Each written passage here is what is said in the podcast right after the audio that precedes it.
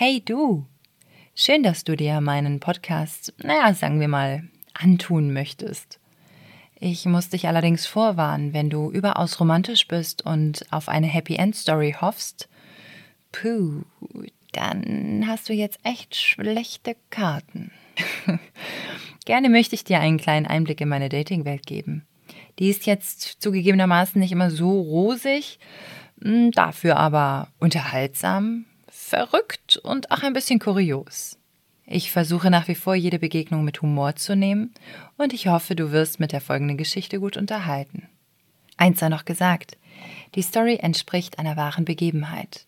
Selbstverständlich habe ich Namen und Anhaltspunkte, an denen man die Person eindeutig identifizieren könnte, verändert.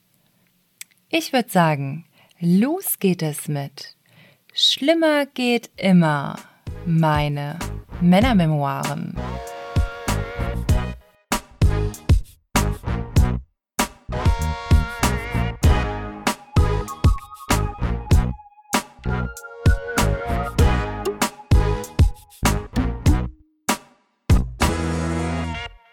Sebastian, der Eismann.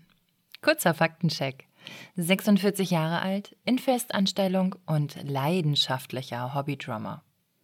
Die Story ist kurz erzählt. Wir haben uns in einem Club kennengelernt, ein paar Mal gedatet und ja, und schon beim ersten Date durfte ich so Sprüche hören wie: Heute bin ich dran und bezahle, nächstes Mal dann du.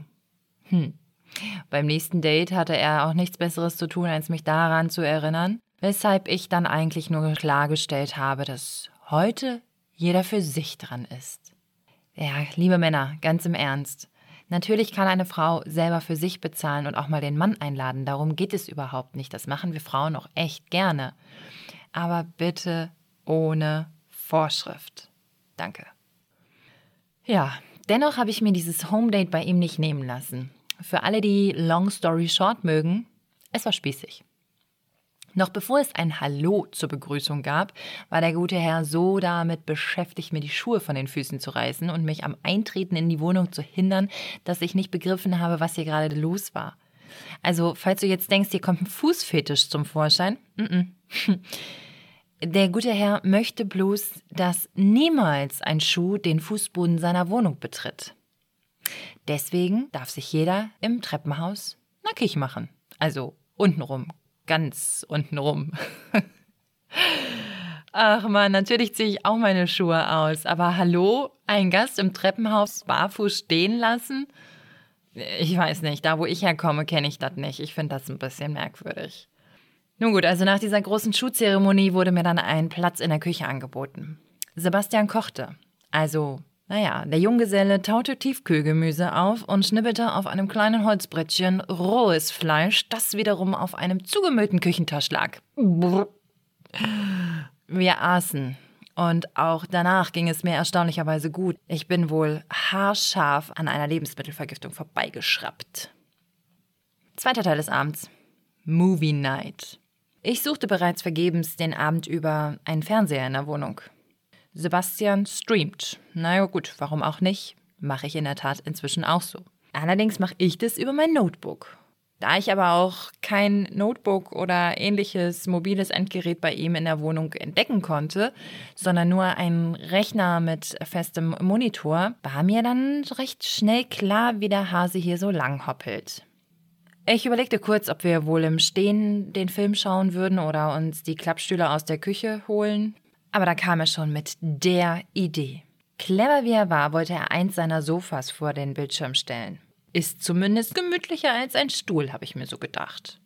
Ladylike wie ich bin, habe ich halt auf einen starken Move von ihm gewartet, wie er das Sofa so durch das Wohnzimmer schiebt. Aber als ich dann gemerkt habe, dass mich zwei Augen oder ein Augenpaar eine längere Zeit auffordern anstarrte, machte er mir dadurch klar, dass ich doch bitte mithelfen sollte. Na klar, warum auch nicht? Ich helfe gerne, das Sofa zu verschieben, denn Herkules kann seine Kräfte ja auch später noch präsentieren. Aber da haben wir ein Problem. Denn Schieben war nicht drin. Das Sofa sollte getragen werden. Warum? Weiß ich bis heute nicht, denn sein Wohnzimmer war komplett mit Teppichboden ausgelegt. Also man hätte prima darauf schieben können. Na gut. Als dieser wahnsinnig lange Film, keine Ahnung, was wir da geguckt haben, irgendwie um drei Uhr nachts zu Ende war, wollte ich aufbrechen und nach Hause fahren. Ich war so froh, dass ich noch halbwegs die Augen aufhalten konnte und dachte so, pff, das war echt lang. Ja, aber da hatten wir die Situation, dass er zu mir sagte, bevor du gehst, tragen wir noch das Sofa zurück. Hm, super. Herkules ist, glaube ich, im Urlaub. Aus irgendeinem Grund gab es dennoch, also ich bin ja auch keine Prinzessin, die gleich den Typen deswegen absolviert, ein weiteres Treffen, bei dem wir auch übereinander hergefallen sind. Ja, als er mich dann nach getaner Arbeit gefragt hat, ob ich irgendwas haben wollte, sagte ich, oh, ein Eis wäre toll. Viel besser als eine Zigarette danach. Vor allen Dingen, wenn man nicht Raucher ist. Und wie es sein sollte, hatte er sogar meine Lieblingseissorte im Eisfach.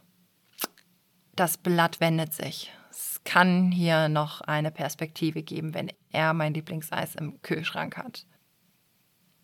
Naja, das Blatt kann sich auch schnell wieder zurückwenden, denn es wäre toll gewesen, hätte ich es essen dürfen. Seine Worte waren, also wenn du ein Eis essen möchtest, dann komm in die Küche oder geh mit einem Teller ins Wohnzimmer. Ja, und glaub mir, so schnell wie in dem Moment war ich noch nie in meinem Leben angezogen und kopfschüttelnderweise im Auto gesessen. ich sagte ja, die Story ist nun wirklich kurz erzählt.